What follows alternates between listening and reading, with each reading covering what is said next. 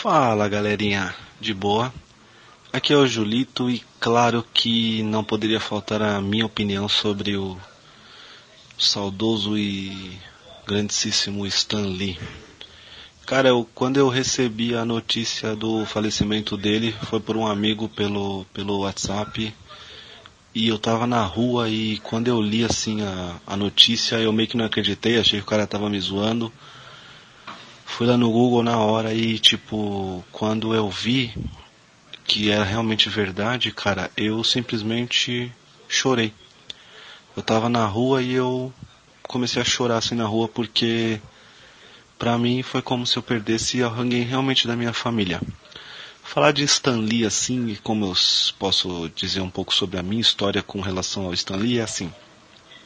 Eu não sou um grande conhecedor da biografia do cara e de é, quando ele passou a ser da Marvel, quando ele passou a ser roteirista, desenhista, enfim. É, mas eu sou extremamente apaixonado pelos universos de quadrinhos, de super-heróis, e posso dizer que com certeza é muito por causa das criações dele, tá ligado? Tipo, eu sou muito, muito apaixonado pelo Homem-Aranha. É, o Pantera Negra foi um, um personagem que eu descobri assim recentemente, vamos dizer assim, coisa de quando saiu aí a Salvate, assim que eu passei a ler uma história do Pantera Negra, que também tem diversas críticas e cocriação dele. E claro, né?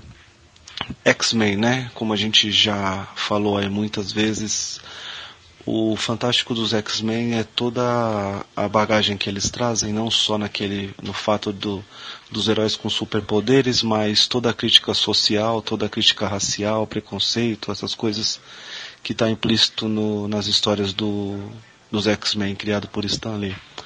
Então, falar sobre Stan Lee é falar mais ou menos como toda a fundação, a minha fundação como nerd, né?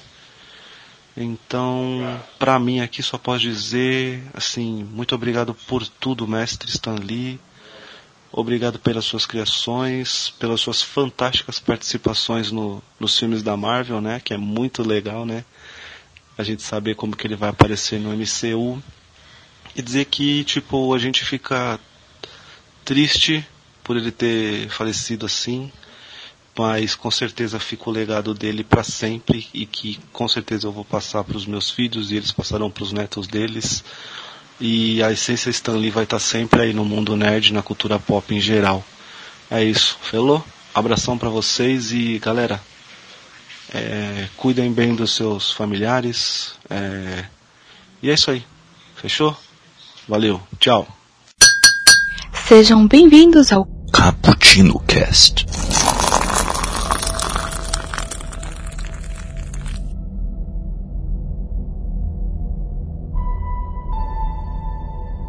Yo, galera que adora uma cafeína, hoje vamos falar sobre o mestre, o lendário, o Excelsior Stan Lee. E porque essa semana, fatidicamente, Uh, tivemos aí a notícia que o Stan Lee passou dessa por uma melhor, com certeza, uh, com seus 96 anos, deixando um legado que será eterno para cada um de nós. Hoje vamos comentar aqui um pouquinho sobre a obra dele, personagens que ele criou, dando esse pontapé inicial dessa base que tantos outros grandes artistas e também péssimos, né? Porque nem todo mundo viveu só de grandes artistas, passaram por esses personagens também deram a sua contribuição. Hoje muito do que vemos temos que agradecer a este senhor. Então, vamos lá. Aqui é o Kaique que passou uma tarde batendo papo com o Homem-Aranha. E ele está mostrando o Instagram dele e pensando em como pode monetizar isso para pagar as contas. Eu falei, é, cara, é bom, bom negócio, boa sorte. E aqui comigo está a Raquel, se apresente. Eu sou a Raquel e eu passei minha tarde falando com Doctor Strange. E ele estava fazendo, passando por várias dimensões. E ele me disse que isso é apenas um reflexo de quem o criou, que faz as pessoas se transportarem para outra dimensão. Ô, louco, olha que poética. e aqui conosco também a Lei se apresente. Oi, pessoal, eu sou a Alessandra, mas podem me chamar de Ale, como sempre, a mesma, mesma entrada. Não consigo ser criativa, me desculpem. Hoje é um dia triste, mas a gente vai fazer esse cast, acho que pra, em forma de homenagem. E, assim, é tanta gente que eu poderia estar tomando café, mas eu escolhi tomar café com o Groot mesmo, porque eu gosto muito dele. Enfim, tenho um amorzinho por esse personagem. E é isso. Eu sou o Groot. Aí eu lembro de Guerra Infinita. Eu sou o Steve Rogers. Essa parte é muito boa. Mas então vamos lá. Uh, uh, o Stan Lee, ele é gente como a gente, viu? Ele começou como office boy na até então Timely Comics, que depois viraria Marvel Comics, ok? Uh, eles produziam revistas de quadrinhos, revistas pulp, lá na década de 60. E ele entrou aí nessa empresa então e acabou conseguindo uma vaguinha aí de assistente também, né? Uh, lá para a década de 60 mesmo. E trazendo algumas grandes obras aí, começando com o Capitão América. O Capitão América, ele só arremessa o seu escudo graças ao Stan Lee. Fred que colocou em uma história uh, lá de 41 Uh, o que ele colocou uma história em que o Capitão América arremessava esse escudo e então a partir daí virou marca registrada também. Uh, e então uh, ele começou a ajudar a Marvel a escrever algumas histórias, tá? O, que é legal da gente começar a conversar um pouco aqui, porque a gente sempre gosta das ideias originais do Stan Lee, né? E no, no fim da década de 50, a DC Comics ela deu uma reanimada aí no gênero uh, de super-heróis, trazendo a Liga da Justiça, né? Primeiro super grupo aí nos quadrinhos, juntando vários personagens que tinham título solo. Né? Mas então o chefe editorial da Marvel, né, o Marty Goodman, naquela época, ele falou pro Stan Lee criar também um time de super-heróis aí. Ele falou, vamos seguir a tendência do mercado, né? E o Stanley estava ali, chegando aos seus 40 anos, e ele já estava se considerando velho para isso, né? E ele achava que todo, toda a história de super-heróis estava ficando estereotipada. Mas, uh, é, então, a sua mulher, a Joan, ela sugeriu que ele deveria criar seus próprios personagens, do jeito dele. Porque não tinha nada a perder, né? Já que ele estava pensando já em abandonar essa carreira. Então ele seguiu o conselho dela. E olha só, não é que a carreira dele mudou completamente, ele começou simplesmente uh, trazendo o, o, a primeira grande família da, do universo dos quadrinhos. Né? Ele trouxe o Quarteto Fantástico. E a partir daí, evoluindo para outros personagens como Homem-Aranha, Demolidor, Capitão Marvel, Thor, X-Men ele começou a trazer histórias que tinham traços uh, uh, bem identificados com o público, tanto o adulto como o infanto-juvenil, que era o alvo até aquele momento nos quadrinhos. Então seus heróis tinham um temperamento ruim, eles ficavam melancólicos, eles cometiam erros humanos totalmente normais, eles tinham que se preocupar em pagar contas e até impressionar namoradas, viu? E alguns ficavam doentes fisicamente, como aquela história toda bem famosa do Capitão Marvel, que foi o herói que morreu de câncer. História premiadíssima também. Uh, e as vendas da Marvel aumentaram gigantemente, aumentaram demais. Uh, eu queria que a gente conversasse um pouquinho sobre isso, né, sobre esses traços né, que ele trouxe para os quadrinhos, né, antes a gente começar a falar sobre os personagens. Uh, o que, que vocês acham uh, sobre essas características que até então eram de certa forma inéditas, né? Ele que começou a aprofundar isso. Uh, qual é o valor de ter características tão humanas em heróis que até aquele momento serviam para dar esperança a, um, a uma população que estava acabando de passar por crises econômicas gigantescas, enfrentando fome, enfrentando desemprego, e viu naqueles heróis idealizados uma, um fio de esperança. E essa mudança do Stanley em transformar eles mais relacionáveis, o que, que, vocês acham que acabou agregando, né? Começando contigo, Kiel, o que, que você acha?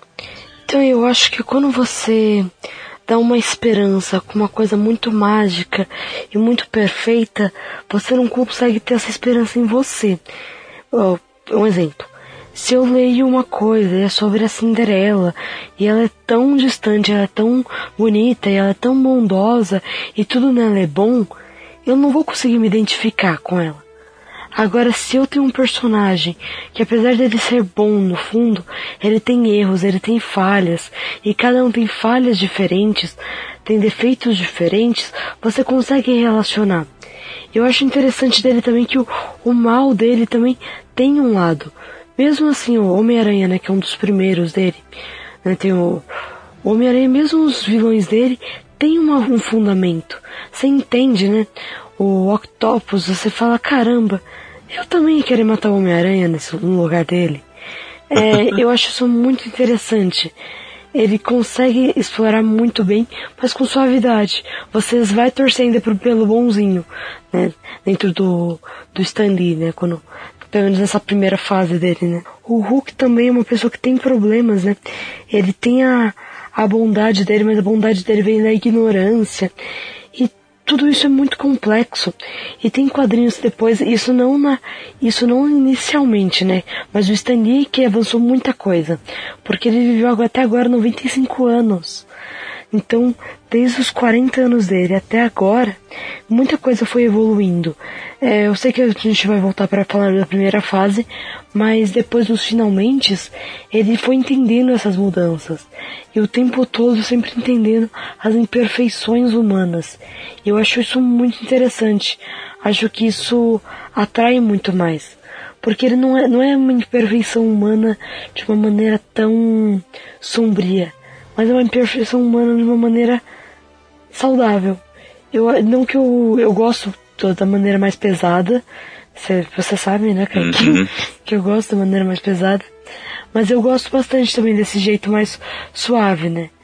Então eu acho bem interessante, uma coisa que ele conseguiu captar bem, conseguiu unir bem as pessoas que estavam lendo, né? Sim. Isso é verdade. É, ele impactou de maneiras né, é, diversas, né? Isso é muito legal. E você, Ale, o que, que você acha dessas características que ele colocou nos quadrinhos? Olha, se eu for resumir o Stanley, e eu já adianto para quem estiver ouvindo que eu não sou. É, é, como é que fala? Não vou dizendo que eu não sou fã de quadrinho, mas eu não posso dizer que eu sou fã porque eu não, nunca li, eu não acompanho. Eu sou consumidora é, vamos dizer assim, padrão. Eu assisto os filmes da Marvel, conheço um pouco das histórias, me divirto, mas eu não, não conheço profundamente. Mas a gente conhece a história, a gente acompanha muita coisa, e daí se eu for resumir em uma palavra, é falar que desde sempre o Stan Lee, ele é foi visionário. Então é lógico, a gente vai falar das, da fase da Marvel mais recente, venda de estúdio, isso e aquilo, mas se a gente pegar e fizer uma linha do tempo, ele sempre viu, sei lá, décadas à frente dele. Então, quando ele pega um personagem que ele criou um arquétipo lá de um herói qualquer, que tem tal premissa, e ele traz uma perspectiva humana, como você mesmo falou, então traz um problema com a namorada, é o outro herói que tem que pagar a conta, e são situações que você consegue se identificar, que é aquilo que a Raquel também falou. Pô, o cara é, é visionário, porque ele percebeu que o quê? Para eu me identificar com esse personagem, apesar dele ser fantasioso, apesar dele ter um superpoder, eu tenho que ter alguma coisa para me ligar a ele e para me interessar por ler. Entende? Como que eu vou imaginar que um dia eu posso ser o herói, sendo que o herói de repente não vai até o banheiro, entendeu? Que é uma coisa uhum. super normal. Então, para mim, quando eu vejo essa, essa história no detalhe, o que ele conseguiu construir, ele teve uma sacada né? Então, para mim, visionário de conseguir unir as coisas, de perceber que o mesmo herói tendo superpoderes, ele vai ter problemas como qualquer outra pessoa, e isso é muito rico para você criar arcos de histórias, porque o dia a dia ele só é complexo, ou, enfim, o nome que você queira dar, pelos problemas que a gente tem. A gente está cada hora, em cada momento da vida, resolvendo uma bucha diferente. Então, se você resolve uma bucha em casa e você quer se divertir, você vê um herói resolvendo o mesmo problema de uma maneira diferente, engraçada, fantasiosa, com superpoder, você vai se interessar muito mais por aquele conteúdo. É só você fazer uma ponte. É, hoje em dia, vamos pegar o que é mais famoso, o que é mais comum, um youtuber qualquer. O cara faz muito, muito sucesso porque ele faz vlog. O que, que é o vlog? Aí você vê a vida real do cara. Você vê, você gosta dele, você se identifica com aquele personagem, mas você quer ver o que, que ele faz no dia a dia dele. Então, de uma forma meio maluca, não sei se está fazendo sentido, é, eu acho que é muito visionário, porque aí a pessoa te aproxima do personagem, né? Eu acho que essa sacada foi alguém de, viu um nicho ali, viu que dava para ter espaço, e aí se aproveita justamente por conta dessa perspectiva mais, vamos dizer, humanizada, né? Você criar vários arcos de várias histórias, porque você está falando de um relacionamento, por exemplo, a dois de um namoro. Você não está falando de somente, vamos pegar um exemplo, somente guerras com heróis. Não, você está pegando coisa do dia a dia também. E daí você meu, as possibilidades são infinitas, vista que depois de 50 anos você tem não sei quantos personagens, não sei quantas histórias. Então, para mim, se fez sentido o que eu estou querendo explicar, resumindo, é, é um cara que é visionário, que viu lá na frente. Como que eu posso fazer com que essas histórias é, sejam contadas por muito mais tempo? Como que eu posso enriquecer isso, né? É, trazendo para perto. Uhum. Não sei se fez sentido. Sim, fez. E... Fez. Então, uma, eu acho que o que mais sensacional que ele criou foram os X-Men. Os X-Men, eles são exilados, né? Eles são exilados pelos seus problemas, pelos seus, seus poderes. Cada um, todos eles têm personalidades complicadas. E é sensacional a maneira como ele trabalha a relação entre eles. Por exemplo, o Logan. Logan ele é super explosivo o Ciclope ele tem um jeito mais arrogante. Então cada um tem um problema diferente. A mística é super complexa. O próprio Xavier tem seus seus problemas na para resolver. Então é muito interessante como ele conseguiu trabalhar isso. Que são pessoas reclusas, mas ele não trabalha simplesmente, olha, são pessoas reclusas. Dentro das pessoas reclusas, tem pessoas que são mais tímidas, cada um tem uma maneira diferente de explorar ali. Por, eu acho isso muito interessante. A maturidade de cada um, as discussões entre eles, ou como solucionam problemas. Então eu acho isso muito interessante. Acho que ele trabalha de uma maneira muito bem. Porque assim, por exemplo, tinha um desenho do X-Men que todo mundo assistiu. E ele também transmitia isso, de uma suavidade. Você tem a ideia de quem é bom, quem é ruim, mas você consegue ainda assim ver os defeitos de cada um. Você consegue ter essa essa flexibilidade que já que depois vai aprofundando, né? Inclusive né, com parcerias, né? Stanley sempre tá ali uhum. na Marvel. Então a Marvel vai avançando. Inclusive ele criou o Justiceiro, né? Que é um dos meus personagens favoritos. Da Marvel, meu favorito. Então eu fico encantado tanto o Justiceiro como o Rei do Crime, que são personagens super complexos. Não é a parte inicial, né? Que a gente tá comentando agora. Mas depois a gente chega lá. é, mas o Justiceiro é um personagem interessantíssimo mesmo. E outro personagem interessantíssimo também é o Demolidor, né? É interessantíssimo.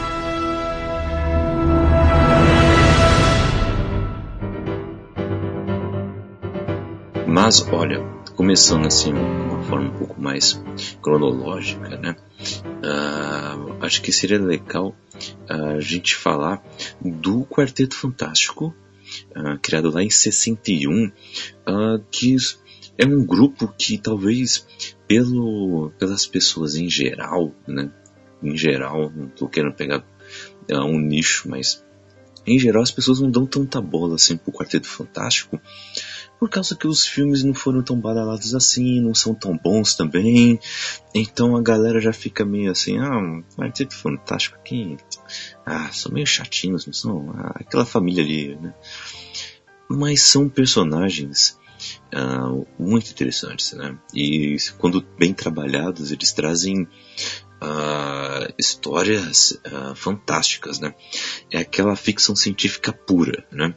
O o Quarteto Fantástico nos quadrinhos, eles sempre foram um, um título que não saía, não saía de moda da Marvel. Né? Ela estava sempre ali puxando.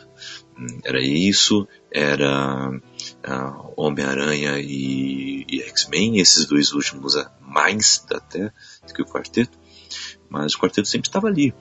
E, e sempre fez muito crossover também com vários outros personagens, né? E explicando um pouquinho bem resumidamente, né? Olha só, uh, é uma família que acabou sendo afetada por uma tempestade uh, fantástica lá no espaço e, e acabou desenvolvendo poderes. Né?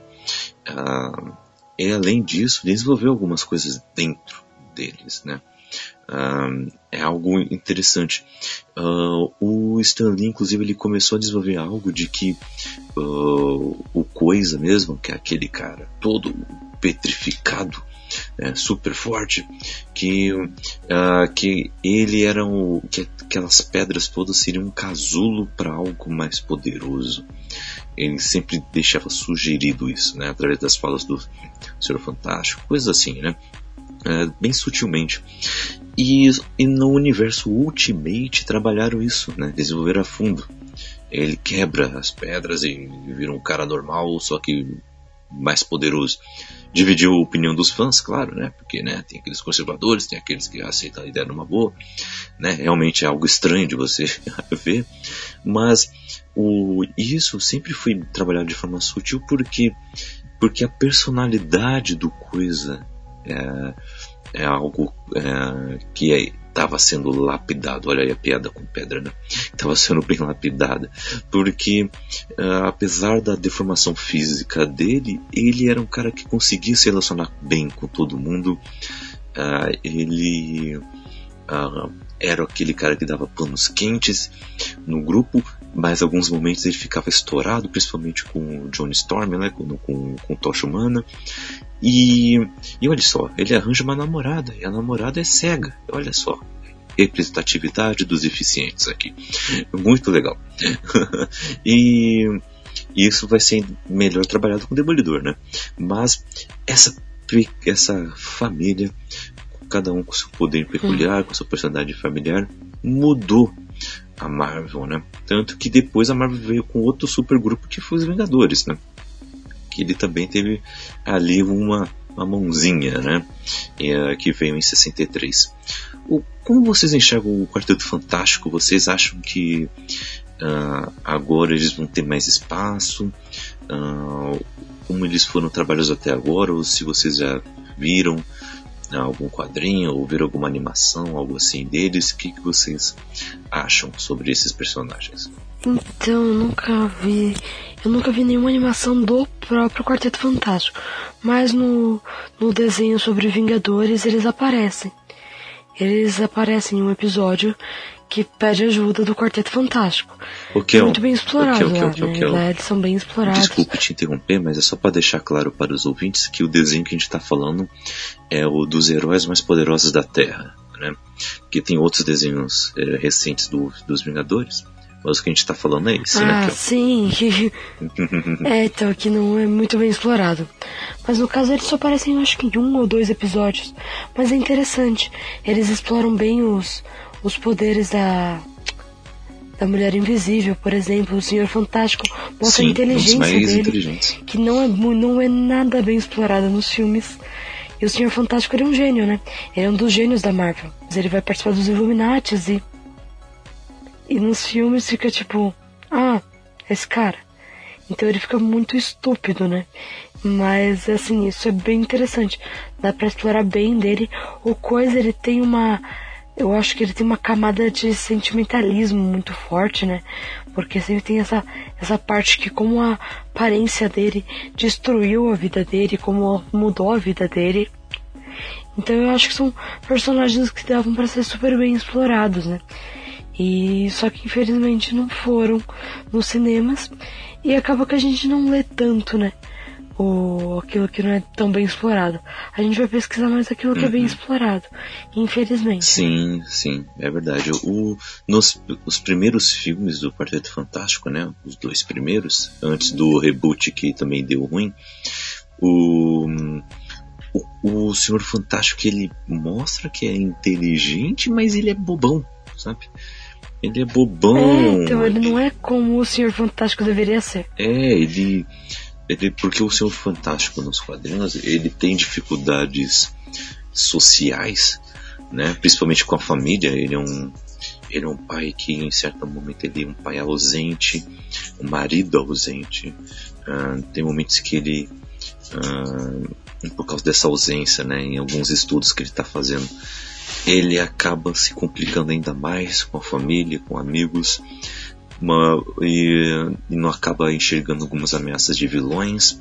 Só que ele não é bobão. Quando ele tá pegando o filme no, e, e tá querendo analisar uh, alguma coisa de que algumas pessoas querem propor a ele, querem conversar com ele, ele é um cara bem crítico, ele analisa bem. É, ao mesmo momento que ele é ousado, assim como o Hank Pym, né? Hank Pym é outro cara bem inteligente que também ele é ousado. Ele vai lá e pensa, não, eu vou fazer de tudo para essa ideia dar certo. Né? E, mas é verdade que eu tomara que no futuro seja melhor trabalhado. Né? E você, Ale, que você já viu algo do Quarteto Fantástico? O que, que você pensa sobre esses personagens? Já vi, eu vi todos os filmes que saíram nos últimos 10, 12 anos, 15 anos, aquele, aquele Quarteto Fantástico com a Jessica Alba. Uhum. É, mas aquilo que eu falei no início, gente, como eu não sou consumidor assíduo, eu não entendo as histórias no detalhe. A minha percepção de Quarteto Fantástico, e aí vocês podem me corrigir, tá, gente, se eu estiver falando uma besteira muito grande, é que o quarteto ele tem vários arcos que influenciam com várias histórias, tipo a, a Quarteto Fantástico com X-Men, com a Marvel, etc e tal. E essas histórias, elas não são exploradas no cinema porque os filmes não deram certo. Então, às vezes eu tenho a sensação, olhando de fora, não conheço muito bem a história no detalhe, gente, então de verdade, se eu estiver falando uma besteira muito grande, me perdoem. Mas tem arcos que são importantes que muitas vezes não são é, explorados porque os personagens do Quarteto Fantástico não se consolidaram no cinema como outras é, franquias. Por exemplo, mesmo o, o Homem-Aranha, que deu um puta de um trabalho para conseguir unir com o universo Marvel, porque era de outro estúdio, porque tinha é, direito autoral, não sei o que, conseguiu se juntar. O quarteto ele não tem a mesma força porque ele não faz sucesso, mas no quadrinho o que eu entendo assim de por cima é que teria coisas para explorar. Mas como não foi uma base bem consolidada, e olha que assim, né? Homem-Aranha, eu particularmente não gosto dos filmes do Sanheim. Eu não gosto daquele Peter Parker, não curto aquele Venom. De novo, gente, não entendo nada de quadrinho, mas eu não gosto, eu, como consumidora de filme blockbuster, tá? Eu não uhum. curto. Então, muitas vezes eu vejo que esses arcos não evoluem nesses filmes agora de, de grande massa, esses filmes com um estúdio melhor, porque, pra mim, o último Quarteto Fantástico, ele tinha tudo para dar certo. Meu, faz um reboot, aqueles filmes já são mais antigos, pessoal que é molecada que curte nem lembra muito bem. Era um momento para fazer o trunfo. Eu assistindo o filme, gente, a sensação que eu tenho é que o filme, metade do filme é um filme, a outra metade é um filme inacabado. Uhum. A sensação que eu tenho. E aí, como esse filme foi muito ruim, né, de em todos os sentidos, crítica, público, bilheteria, você não consegue mais inserir, sabe? Como é que você vai inserir um negócio que não faz sucesso? Porque tem que pensar no dinheiro também, né? Uhum. Então, eu entendo a importância, eu acho que são histórias super interessantes, que, que, que intercalam com outras histórias, mas eu não vejo no futuro no cinema o Quarteto Fantástico fazendo, ai, ah, porque vai entrar na fase 4 da Marvel isso é o que eu leio pela internet afora, gente. De verdade, não entendo nada. Mas, não vejo isso acontecendo. Não depois da tragédia que foi esse filme. Não sei se uhum. eu estou falando uma besteira muito grande. Mas essa é a análise que eu tenho. Eu assisti os filmes, eu gostava dos filmes com a Jessica Alba, não achava nada muito ruim. Tudo bem que eu era novinha também, então o meu critério era muito baixo. Hoje, talvez, se eu reassistir, vai ser péssima experiência. E esse último, sem condições nenhuma. E, de novo, eu acho que esses filmes não faz jus à história que o Quarteto Fantástico pode oferecer, que é uma história mais profunda, aquilo que você estava falando, de uma história de uma família, que tem arcos que são importantes. Não faz jus. Uhum. É, é isso Eu que acho que o filme, mesmo o primeiro filme, né? Do Quarteto Fantástico, eu achei ele muito puxado pro humor de uma maneira forçada. Entende? É que eu já sou chata com humor. Mas, por exemplo, depende do humor. O último filme do Homem-Aranha tem humor, mas eu achei ele muito bom. Achei ele sensacional. Ele é um humor suave, mas ao mesmo tempo ele tem muito conteúdo. E ele mostra muito bem quem é o Peter Parker. Ele tem humor, mas tem vários traços do Peter Parker. Uhum. Outra coisa é você colocar humor e perder os traços dos personagens. E foi isso que aconteceu com o Quarteto Fantástico. Que você colocou muito humor e acabou esquecendo. Ah, mas isso acontece até hoje nos filmes da Marvel, né? Que é, desculpa a, a interromper, mas assim, eu tava assistindo o Doutor Estranho, adoro aquele filme. Achei super bom. Sabe que, que a única coisa que me irritou? As piadinhas. Podia ter tirado essas piadinhas. Eles fazem isso com outros filmes também. Querem, uhum. querem, tudo, é, todo mundo acha que Marvel você tem que dar risada. Uhum. Faz um filme mais sombrio, não tem problema. Mas desculpa te interromper. ah, eu não sei, eu, eu gostei bastante do, do Doutor Estranho assim. Realmente, às vezes tem umas piadas que você fala, caramba, precisa realmente dar risada nesse momento, você dá risada. Você tá na hora, você dá risada, mas você fala, poxa, uhum. agora, o que... mas às vezes abusa. Assim, Doutor Estranho é um filme bom. Agora, Thor Ragnarok, eu não, eu, eu tava quase vomitando. Falei, não, chega, pelo amor de Deus, eu não aguentava mais. É muita piadinha. É, esse eu não assisti, é mas eu vi que eles mudaram bastante a publicidade, sabe, as coisas. É, eu acho que muito para poder. Eles querem que o filme faça o maior sucesso possível, né?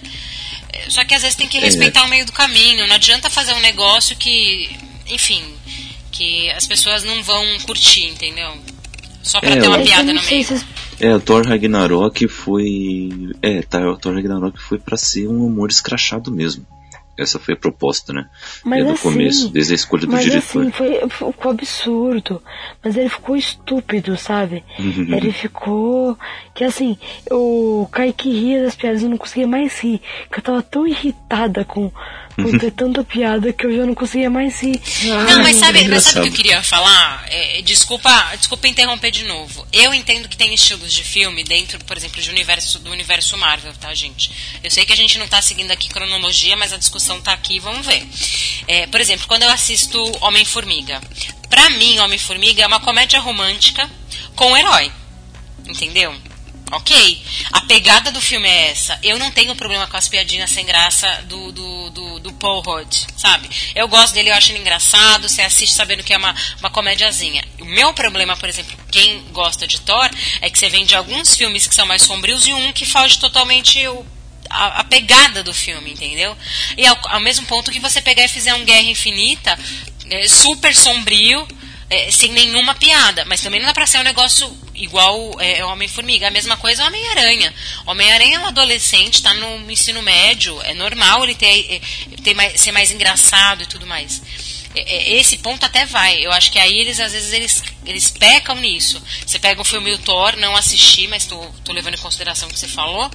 Um filme que não era para ser com tanta piadinha e enfiar piadinha no meio, que nem Doutor Estranho. Era para ser um filme mais sombrio. É um, um, um, um, herói com um tipo de poder aí mais complexo, que dava para ser um negócio um pouquinho mais sombrio. Aí põe umas piadinhas da Beyoncé no meio do negócio. Ah, não dá. Aí me irrita a experiência. É, é, apesar que essa piada pra mim foi boa. eu não gostei. Eu, eu gostei. Eu, eu nem lembro dessa piadinha, mas eu, eu mas eu gosto do, do filme do Doutor Estranho, eu gostei. É, eu acho que realmente ele é um personagem super complexo. Ele é, eu acho muito legal a ideia do Doutor Estranho, o poder do Doutor Estranho. É uma coisa diferente. É até outra coisa que a gente pode falar da criatividade do Stan Lee. Ele cria uns poderes que você fala, caraca, como ele criou alguém com um poder tão diferente, né? Não, porque você, ó, antes tinha a Liga da Justiça. A Liga da Justiça tem o Batman que é inteligente, beleza. O, o, o super-homem tem super força, visão de raio-x e voa. E a Mulher Maravilha tem super força, voa e tem um laço, eu tenho uma corda mágica. Tá, beleza. Ah, tá, eu tenho uns mais criativos que o Marciano, que é legal. Tem uns, tem uns melhorzinhos. Só que assim, a maioria não foge muito disso. Você olha a personalidade deles e olha os poderes deles são simples. E já no o Stanley ele consegue ver umas, umas coisas que você fala, gente, isso é inútil. Ele fala, não, não é inútil, olha. Olha que legal o Dr. Octopus, ele tem tentáculo, ele tem tentáculos. E isso pode ser útil. isso é verdade, Kel.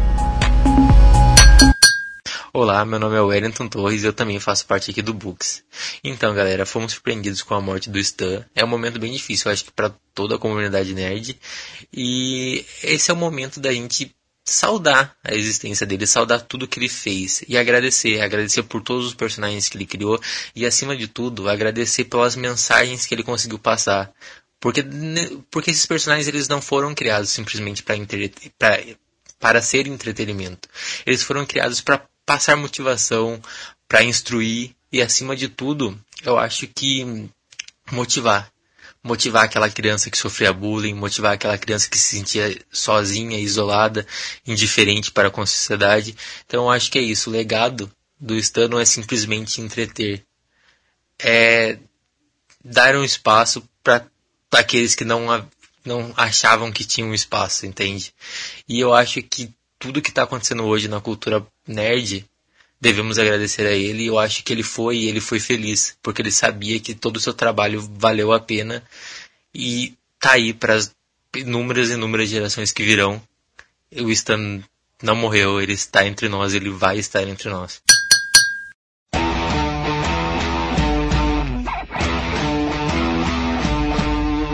E falando sobre isso, vamos passar para outro um dos principais personagens, né? A gente está passando aqui por pelas principais uh, obras do Stan Lee, uh, lembrando que ele criou centenas de personagens, né? Mas um personagem que a gente pode agora falar um pouco mais é o que veio logo depois, assim, outra grande criação dele, que foi Homem-Aranha, né? E todo o seu núcleo, né? De personagens. Uh, ele criou em 62 e ele escreveu ele até 84. Ele escreveu The Amazing Spider-Man do número 1 até o número 100, depois do 105 até o 110, do 116 ao 118, o 200 e depois cinco edições anuais uh, e a edição 18. Uh, eh, fora outros títulos do Homem-Aranha que ele de vez em quando pintava lá. Uh, e, e, era co-escritor de algum, de algum título ou escrevia algum título anual. Né? E isso foi indo até os anos 90, inclusive. Uh, o Homem-Aranha tem um núcleo de história sensacional, né? Porque além de ser algo totalmente pensado pelo Stan Lee para criar dificuldades do Homem-Aranha, tanto na, no, no, ensino médio como quando ele foi tentar conseguir um emprego, ele, ele foi trazendo personagens uh, vilões, uh, que depois foram melhor explorados uh, por ele mesmo, por outros roteiristas. E, e, é um núcleo muito rico, né? E foi onde a Marvel conseguiu bastante dinheiro na época de, de vacas magras, né? Uh, lá no final dos anos 90, começo dos anos 2000, onde teve que vender direito cinematográfico de alguns filmes uh, para poder sobreviver. E o que puxava muito as vendas dos quadrinhos era Homem-Aranha e X-Men. Homem-Aranha e X-Men é o que estava puxando naquela época, né? E o, o que, que vocês acham sobre uh, esse núcleo do Homem-Aranha que eu revelo para vocês que é um dos meus personagens preferidos, meus personagens prediletos. Ele tem animações sensacionais, principalmente a do anos 90, como uh, uh, ou algumas mais, mais recentes também, uh, são excelentes. Uh, e a maioria dos filmes são bons. A maioria dos filmes são bons. Uh, e isso é muito, muito legal. É um personagem que talvez seja o mais famoso aí da Marvel. Mas me fala aí, Kel, o que você acha do núcleo do Homem-Aranha, com seus personagens e esse drama, né?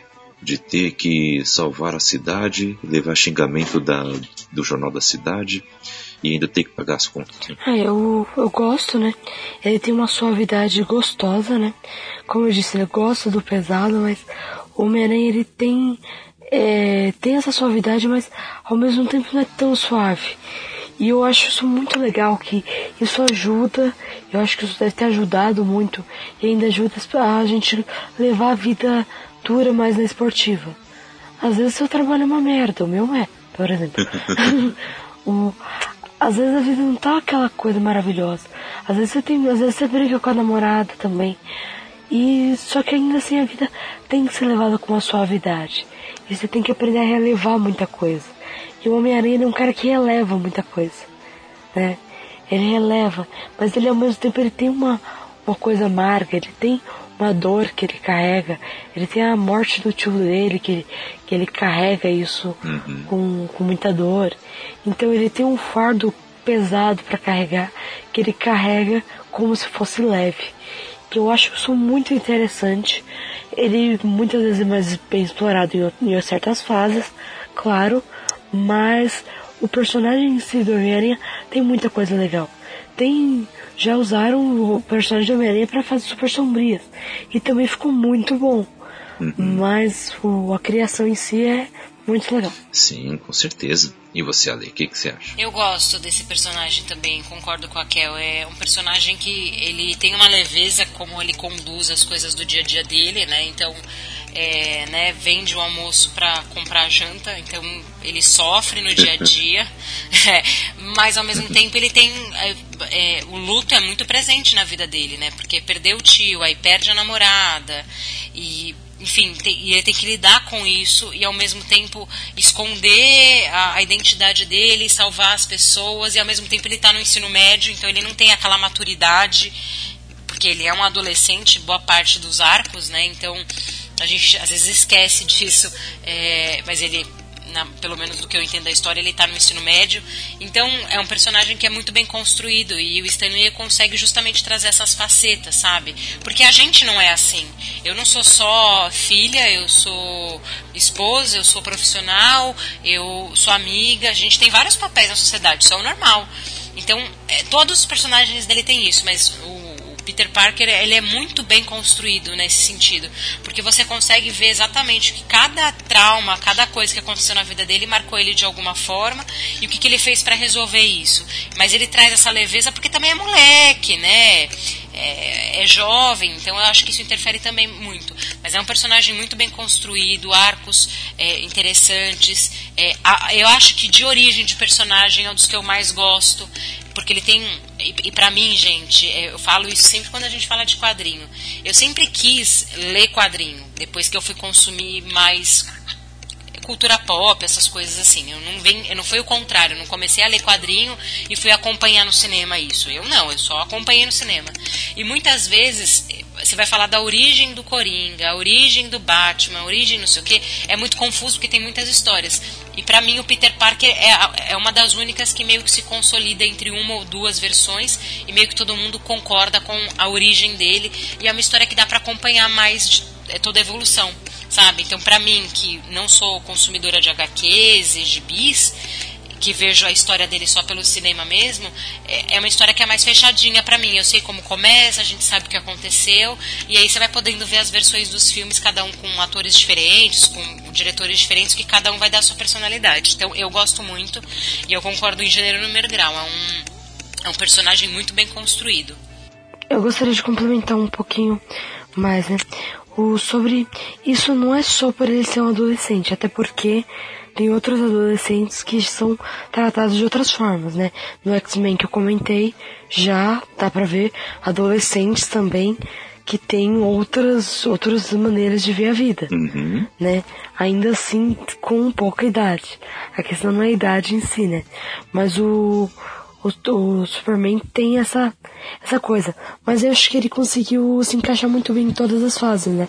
Tanto ouro, prata. É, eu acho que a maior diferença do X-Men, e eu concordo com você, X-Men tem muito adolescente, mas quando eu penso nas histórias dos, dos mutantes e tudo mais, você tem um, um, uma estrutura que o Peter Parker nunca teve, que é grupo, né?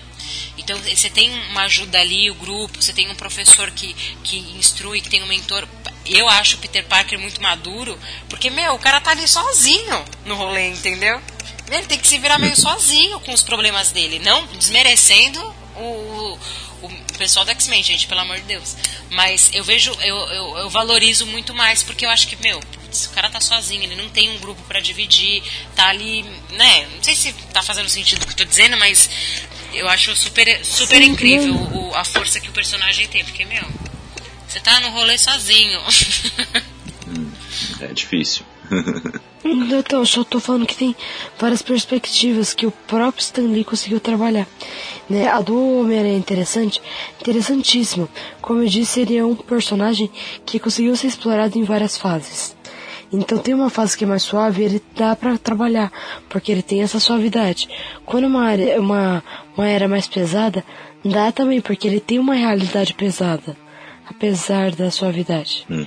Então você consegue levar ele para muitas de muitas maneiras. Ele tem muitos inimigos também.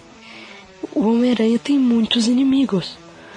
como ele tem, tipo. Nossa, e quando junta todo tem, mundo de uma vez? Falta. Então, não falta. Então, se você quer explorar uma coisa mais suave, ah, pega esse cara aqui que dá para fazer isso. Mas às vezes o mesmo cara que você faz uma coisa, um filme mais tranquilo, um quadrinho mais tranquilo, você ah, explora ele em outra fase de uma maneira muito mais complexa. E eu acho isso bem legal. Uhum. E eu, eu, eu, gosto muito também do núcleo de personagens em volta do Homem-Aranha, né? O JJJ é um, um personagem sensacional. O tem, tem também a Gata Negra, que é uma femme fatale, né? Bem arquétipa, mas que uh, sempre está ali funcionando para deixar o Peter Parker confuso. Mary Jane, um personagem forte que eu gosto também. Uh, o, e todos os heróis, quando interagem com esse universo do Homem-Aranha também, é muito legal. Eu li algumas histórias antigas do Homem-Aranha, uh, algumas em que ele enfrenta uh, Justiceiro, ele enfrenta Luke Cage, ele encontra com o Demolidor. Uh, são histórias muito legais, muito legais mesmo. Tem uma história que ele conta o Luke Cage que o JJJ vai contratar o Luke Cage e o Luke Cage não conhece o Homem-Aranha. Aí o JJ fala, ó, primeira fake news, hein?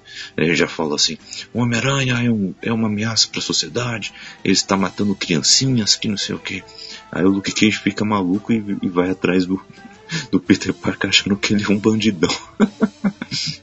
e aí é uma briga muito boa. Só que aí tudo fica bem, o Peter Parker explica tudo pra ele, e ele fala, ah, que então aquele tiozinho lá tava tirando uma comigo. Ele devolve o dinheiro pro JJJ e fala, você não vai, não vem falar mais comigo não. é uma história muito boa. E outro, falando nisso sobre esses heróis mais urbanos, outro personagem que agora também está fazendo bastante sucesso é o Demolidor, né? Demolidor é criado lá em 64, né? Por cinco anos o, o Stan Lee escreveu histórias do, do Demolidor, que é também complexo, né? Então, e para essa pessoa que tem essa deficiência visual e fica esperando um personagem como esse, vê que apesar uh, deste problema, uh, tem outras virtudes, tem outras coisas que, que vão ser valorizadas. E, e isso enche de esperança, né? É, então é um personagem excelente e quando você analisa, analisa também ah, de forma nua e crua a, história dele, você vê que também é rodeada de tragédias, ah, várias mortes na volta dele. Tem, ele tem que enfrentar vilões que o tempo todo conseguem escapar. Uh, e, ele lida com essa culpa, né? essa culpa bem uh, católica, né? de que uh, é culpa dele, ele precisa dar um jeito nisso, ele carrega um fardo muito pesado. É um personagem muito complexo, muito legal, e a série da Netflix é muito boa. Né? E você, Kel, que você que é viciado nessa série do Demolidor, o que, que você acha desse personagem? Ah, eu gosto da complexidade dele, eu gosto principalmente dele ser um dos únicos personagens religiosos são pouquíssimos personagens que você explora a religião. E o Demolidor tem essa, ainda explora isso. Isso é bem legal. A deficiência dele eu acho que eu acho bem explorada, mas não sei, eu acho que isso é o, men o menos dentro de tantas outras coisas que conseguem explorar bem. Então, junto com o Demolidor, você vai pensar no Rei do Crime, que é um personagem melhor ainda que o Demolidor. O Demolidor é um personagem legal? É, mas o Rei do Crime, ele é muito complexo, ele é muito bom. Então.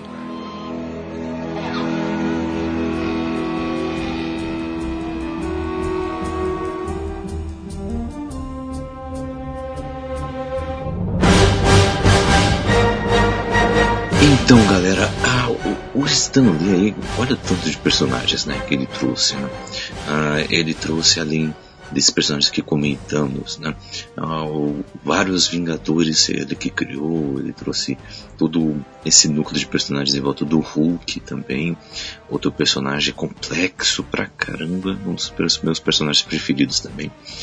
E, e o universo dos X-Men, ele é gigante, ele é gigante sempre lidando com preconceito, com uh, ideologias, inclusive.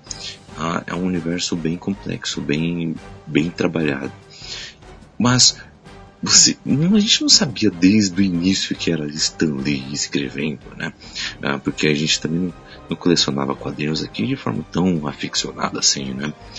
Como é que foi para vocês aí descobrir quem era Stan Lee, um pouco da personalidade dele, principalmente com as participações dele nos cinemas, né? Uh, como foi isso para você, Ale? Como foi você descobrir quem é esse Stan Lee? Olha, é, a gente estava falando aqui algumas vezes que e não lemos quadrinhos, a gente não sabia da história antes, né? Eu lembro de, sei lá, um pouquinho antes da Marvel estourar, que tinha um ou outro filme, antes de ter o universo, sabe? Os primeiros filmes, sei lá, do, do, do, do Homem de Ferro, ficava aquele easter egg, sabe? Do Stan Lee. Ah, ele apareceu em tal filme, ele estava em tal cena. E eu não sabia é, que o Stan Lee escrevia quadrinho, que ele era o criador de tudo isso. Então começou muito como easter egg. Conforme o universo Marvel foi crescendo pra mim, gente, tá? No meu dia a dia, eu fui assistindo os filmes, que eu fui entendendo que ele que escreveu, ele que criou, que e, e, aquilo que eu falei no início, para mim ele foi o visionário lá atrás de ter incluído esses personagens com tanta característica e foi um visionário de ter criado um estúdio, ter feito tudo isso acontecer. Né? E hoje a gente só tem a Marvel e, e todo esse universo por conta dele, né? Então, é porque o cara viu lá na frente.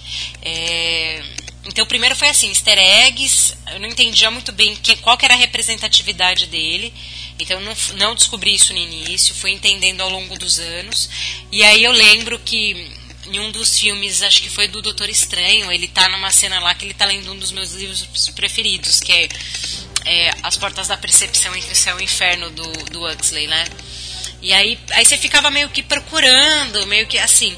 E aí nos últimos anos é lógico que daí você vai consumindo mais conteúdo, vai vendo muita coisa, aí você vai entendendo a, a, a, a complexidade e a importância do cara. É, e e para fechar o que eu penso a respeito de tudo isso, gente, hoje é, a gente está gravando esse podcast muito próximo do anúncio da morte dele e a gente viu a repercussão que teve em toda a internet, né? Então, assim, todas as minhas redes sociais, você sendo nerd ou não, tinha uma homenagem para ele. E acho que justamente quando você consegue fazer essa movimentação, e pô, uma movimentação nível global, né? Não é só aqui no Brasil, é no mundo inteiro, o mundo inteiro, outros estúdios, outros artistas, você conseguir movimentar tantas indústrias, porque é cinema, é HQ, é música, é ator, é todo mundo falando de você. Eu acho que aí você consegue perceber, é um indício, é claro, né? Porque você pode ser famoso por coisas muito menores, mas esse é um indício de, de quanto o cara é importante. Tudo que a gente consome hoje, ou boa parte do que a gente consome, tem um formato e tem uma estrutura, porque ele visualizou, ele idealizou, e, cara, a vida inteira de muito trabalho. Não sei se está fazendo sentido. Então, assim, para mim ele sempre foi muito grande, é, e talvez eu tenha só descoberto muito tarde a importância dele como criador de, de, de, história, como artista e tudo mais, mas na morte dele a gente vê quanto, o quão importante ele é, como todo mundo ficou sensibilizado.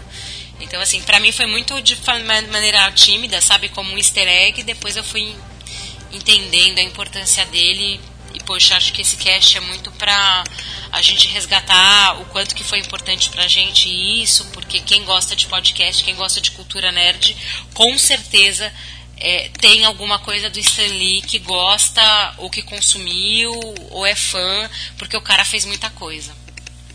É isso aí. É, é bem isso mesmo. Então, apesar dos apesares, eu li uns quadrinhos quando era criança, porque tinha os formatinhos. Então tinha os formatinhos, lia formatinhos. Ah, formatinhos? É, uns perdidos aí, sem, sem sentido nenhum. Outros perdidos, mas, mas lia, né? Sem nenhuma, sem nenhuma história completa, né? Nada do tipo, mas, mas lia uma história ou outra. Então, mais desenhos, né? E desenhos feitos com obras do Stan Lee foram muito feitos. Então, principalmente aquilo que eu falei, né? É o X-Men, é o Homem-Aranha. Depois ele tem muitos outros que Capitão América, um boa parte dos Vingadores. E ele tem personagens muito bonitos, né? Muito que honráveis, sabe? O próprio Capitão América, né? Tudo bem, ele não é do Stan Lee, mas ele tem uma partezinha ali, né? Então ele é um personagem muito rápido, mas ao mesmo tempo eu acho legal que tem algumas.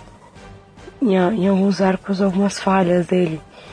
Então acho que o Stanley consegue explorar uma coisa que não é todo mundo, que eu admiro quem consegue, né?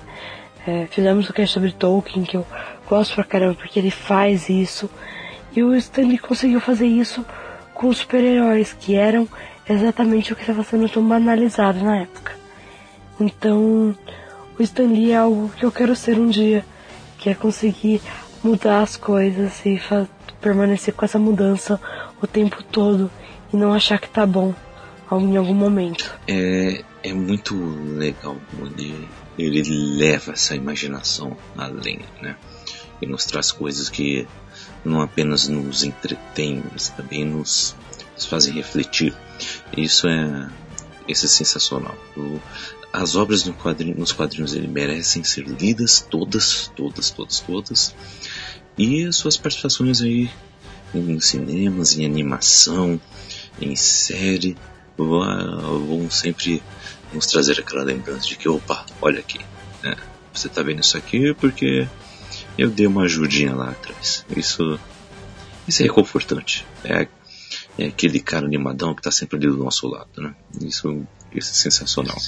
É, eu acho que ele conseguiu é, fazer uma coisa, Kaique, seja nas, nas participações em filmes, ou sempre presente em Comic Cons, é, ele sempre ficou muito perto do fã.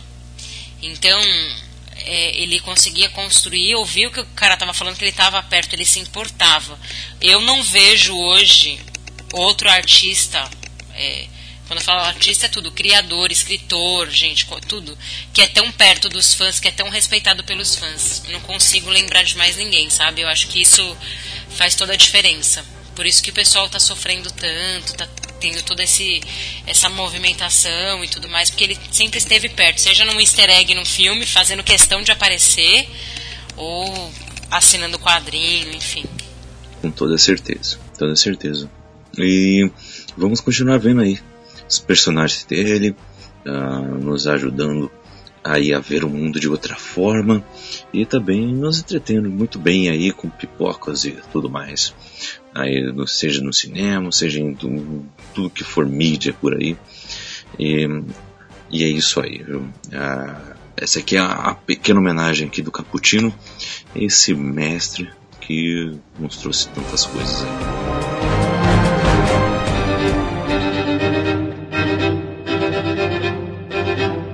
E vamos lá, para finalizar, uh, quero saber de vocês uh, uma indicação, seja de qualquer coisa aí, que vocês acham que tem a ver com, com os temas que ele tratava, pode até ser algo que ele tenha feito mesmo, ou não necessariamente, e onde as pessoas podem te achar nas redes sociais, hein?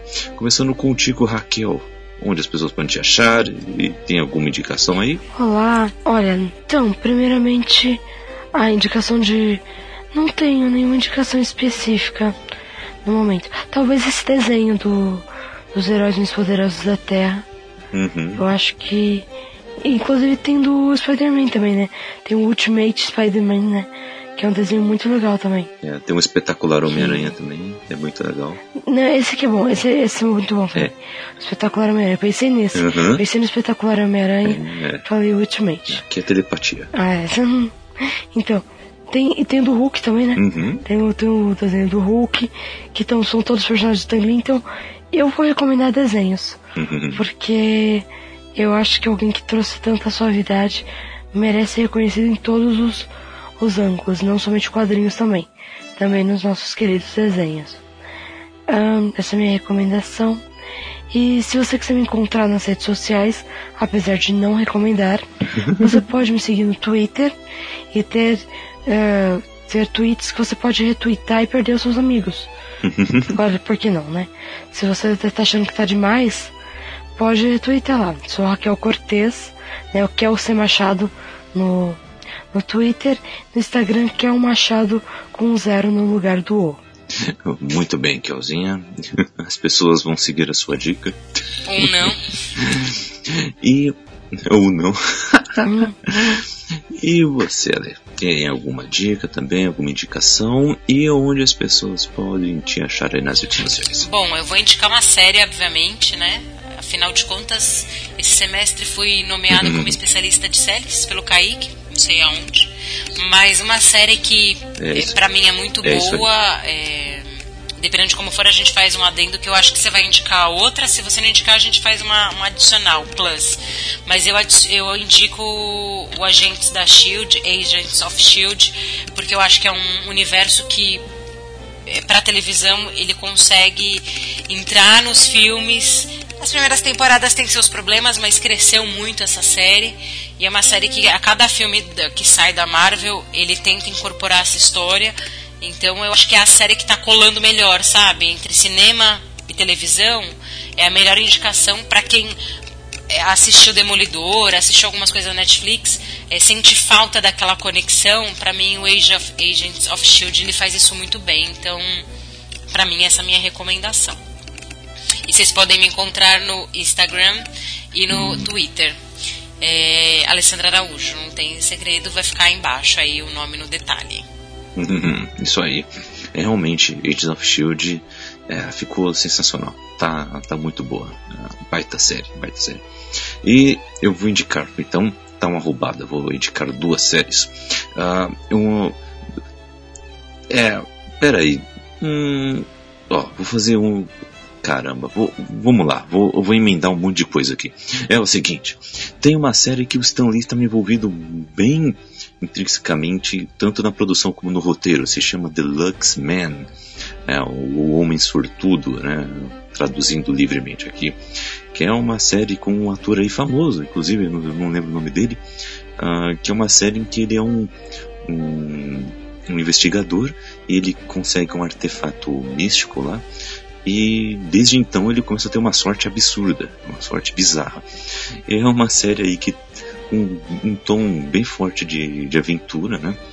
Só que aquela leveza bem conhecida do, do Stan Lee.